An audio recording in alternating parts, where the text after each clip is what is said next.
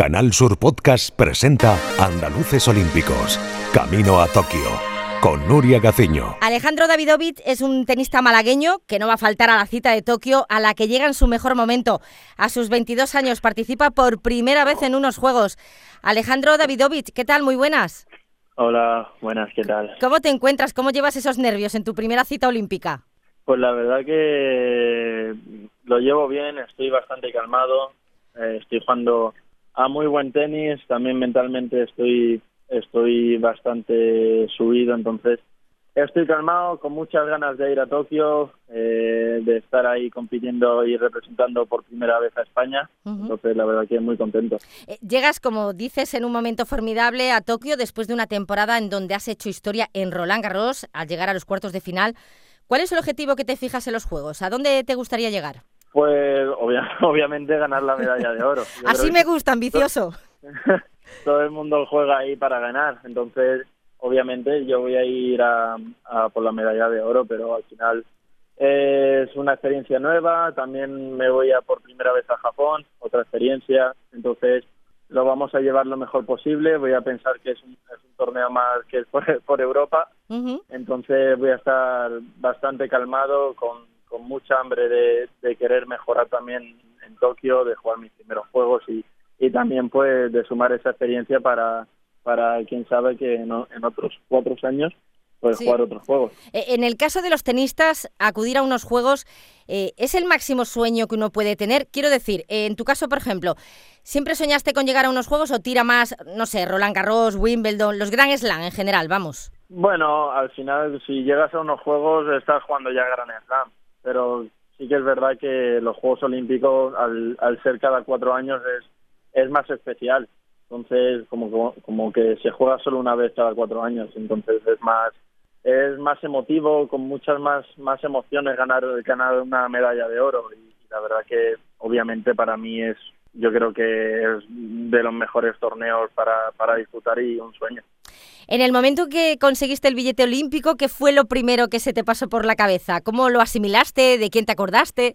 Pues la verdad fue en, en, Roland Garros. Sí. O sea, todavía ni había pensado que me había clasificado cuando gané a Del Bonis en, octavos. Cierto. O sea, estaba pensando más en Roland Garros, que estoy en cuartos de final, que en el billete a, a Tokio, pero ya cuando al día siguiente estábamos, estaba más relajado, pues sí que sí que es verdad que, lo pensé y, la verdad que bueno pensé obviamente en toda mi familia en, en todo mi equipo que está siempre detrás en todo el trabajo que llevamos trabajando durante muchos años para, para conseguir pues ir a unos Juegos Olímpicos. Eh, si en Tokio consigues medalla, imagínatelo, ¿qué harías para celebrarlo? ¿Has hecho alguna promesa incluso? Si, si hago una medalla seguramente me tiñeré, me tiñeré el pelo de algún color. lo más seguro. Todavía no eh, todavía estás pensando, ¿no? El color que, puede, que pudiese ser. Todavía lo estoy pensando. Sé que si gano un gran a teñirme el pelo rosa pero si gano un, unos Juegos Olímpicos, qué bueno. qué puede pasar ahí. Qué bueno, porque Julia Figueroa, la eh, judoka cordobesa, me decía que si gana medalla se va a teñir de rubio, pero claro, en tu caso es ridículo, no te puedes teñir. Sí. Mira, de rosa estaría bien. Eh, lo quiero ver, me gustaría verlo porque eso es señal de que has ganado una medalla. Eh, Totalmente. ¿Eres supersticioso? Alejandro, ¿llevas encima algún objeto talismán que te dé suerte o eres más de rituales? Bueno, no, soy más de rituales, eh, entrar a pista con la misma canción, eh, poner antes de jugar el partido todo como quiero tenerlo y, y lo, el mismo calentamiento siempre antes de un partido, y, y, las toallas siempre ponerlas en el, en el, en el primer cambio, ¿no? En el, en el segundo cambio. Entonces ahí sí soy un poco más supersticioso. Más de María, sí. Eh, tengo amigos deportistas de alto nivel y algunos de ellos tienen tatuajes. Uno en concreto me comentaba una vez que le sirven de protección y de talismán. Eh, ¿Lo mismo te sucede a ti? No, yo mis tatuajes son más de, de motivación, de, de seguir luchando, de seguir sufriendo cada día, de coger experiencias para, para el futuro, de seguir madurando, porque al final tengo 22 y quiero seguir madurando, quiero seguir creciendo como persona. Entonces todos los tatuajes que tengo son más de, de seguir mejorando y, recordar dónde, dónde he estado y a dónde, y a dónde quiero ir. Eh, ¿Cuántos tatuajes tenemos ya? Mm, creo que seis. Wow. ¿Y alguno en la recámara que te esté esperando? Sí, cuando vuelva de Tokio. tatuarme, los aros. Los aros olímpicos. Eh, teniendo en cuenta eh, que vais a tener muy poco público en Tokio, eh, ¿cuál es la primera videollamada que te gustaría recibir una vez que termines ya tu participación en los Juegos?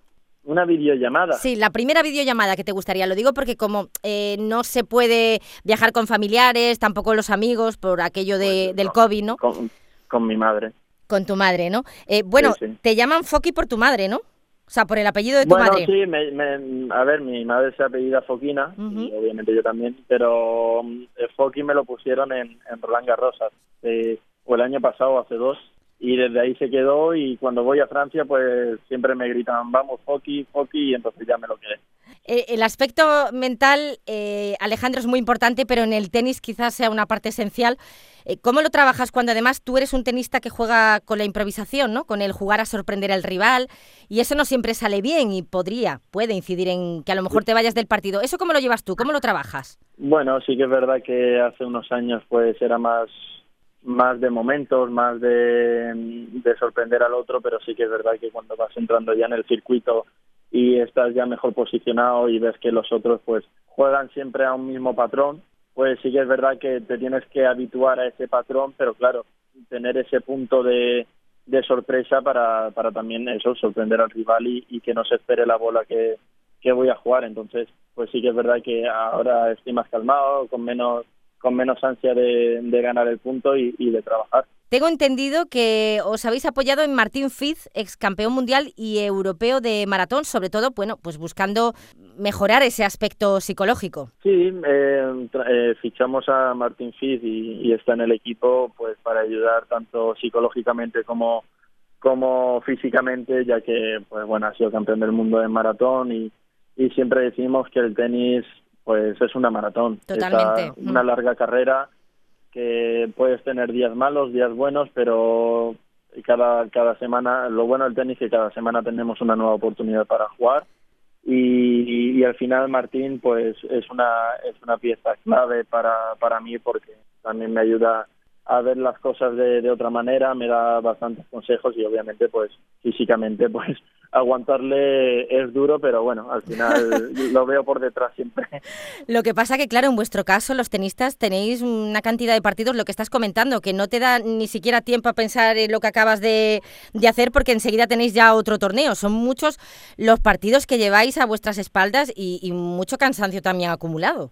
Claro, al final se juega durante todo el año, solo tenemos un mes tres semanas de vacaciones y, otra vez al ruedo a, preparar la pretemporada. Entonces se hace bastante largo y obviamente pues eh, hay que hay que descansar entre torneos y torneos algunas semanas. Pues, por ejemplo, yo he descansado en Roland Garros, pues la siguiente pues eh, descansé porque era mucha tralla y, para preparar también la hierba bastante bien. Sí, porque Roland Garros terminaste también bastante, bastante cansado, no me extraña. Mm. Eh, ¿Qué es lo más raro que has hecho en pandemia para no perder la forma?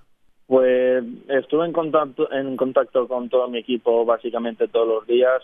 Eh, sí que es verdad que después de, de las semanas a nosotros los deportistas de élite nos dieron un permiso para, para salir a correr o hacer ejercicio, entonces eh, estuve como dos semanas encerrado, pero después ya pude salir y pude hacer ejercicio. Mm. Pero sí que es verdad que la policía pues me paraba cada dos por tres, entonces eras un poco peñazo el salir porque siempre siempre te paraba. Pero bueno, al final no, no paré físicamente y sí que es verdad que mentalmente también me ayudó para para conocerme más a mí eh, y también pues para también el proyecto que, que he lanzado pues también para ayudar a, otra, a otras personas, animales. ¿El proyecto que has lanzado? Cuéntame. Bueno, lanzamos una eh, después, en, hace poco, hace dos meses, lanzamos una plataforma que hacemos de mediación entre el adoptante y, la protectora, que se llama adoptas.org, que sirve para darle más visibilidad a, a, los animalitos que hay en las protectoras y, y también estamos en creación de una fundación que seguramente saldrá después de verano para, para tener donaciones y, ayudar a, a las protectoras a, que reciban comida, o sea, pienso y tal, y, clínicas veterinarias. Qué bonito proyecto. Sí, para ayudar sobre todo a los animales y, a la gente que está día a día eh, luchando y sobreviviendo para, para ayudarle. Con tanto entrenamiento, tanta preparación y competiciones de por medio y este proyecto tan chulo del que nos estás hablando, Alejandro, no sé, ¿queda tiempo para algo más, para algún hobby? Bueno, sí, ahora, bueno, ahora obviamente estoy bastante centrada en el proyecto, y pero sí que es verdad que, bueno, me encanta la, la cocina y me encanta la música, así que eso, cocino bastante y a la mesa DJ pues le doy cuando no, cuando no llego cansado no llego tan cansado a casa. Eh, Alejandro Davidovich muchas gracias por atender la llamada de Canal Sur Radio y muchísima suerte en los juegos. Sobre todo disfrútalos a tope. Sí seguro. Muchas gracias a ti. En Canal Sur Podcast han escuchado Andaluces Olímpicos Camino a Tokio con Nuria Gaciño